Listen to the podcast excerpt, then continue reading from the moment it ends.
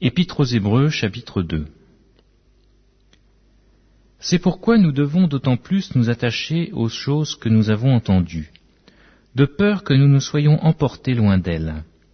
Car si la parole annoncée par des anges a eu son effet, et si toute transgression et toute désobéissance a reçu une juste rétribution, comment échapperons-nous en négligeant un si grand salut, qui annoncé d'abord par le Seigneur, nous a été confirmé par ceux qui l'ont entendu. Dieu, appuyant leur propre témoignage par des signes, des prodiges et divers miracles, et par les dons du Saint-Esprit distribués selon sa volonté. En effet, ce n'est pas à des anges que Dieu a soumis le monde à venir dont nous parlons.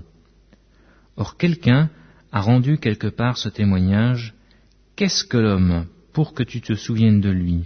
Ou le Fils de l'homme pour que tu prennes soin de lui.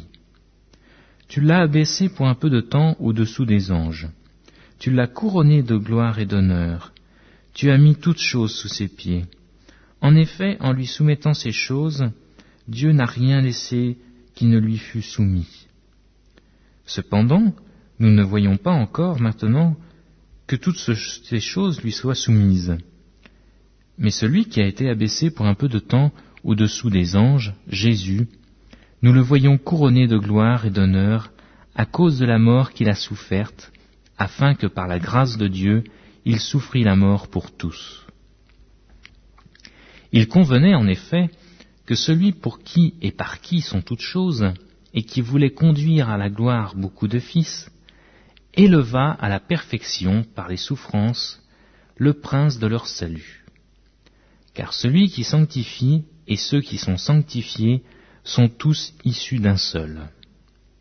C'est pourquoi il n'a pas honte de les appeler frères, lorsqu'il dit J'annoncerai ton nom à mes frères, je te célébrerai au milieu de l'assemblée.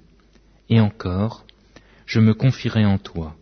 Et encore, me voici, moi et les enfants que Dieu m'a donnés.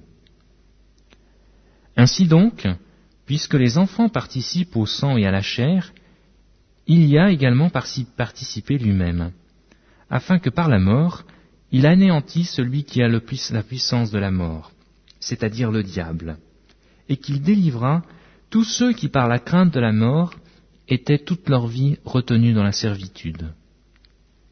Car assurément, ce n'est pas des anges qu'il vient en aide, mais c'était la postérité d'Abraham.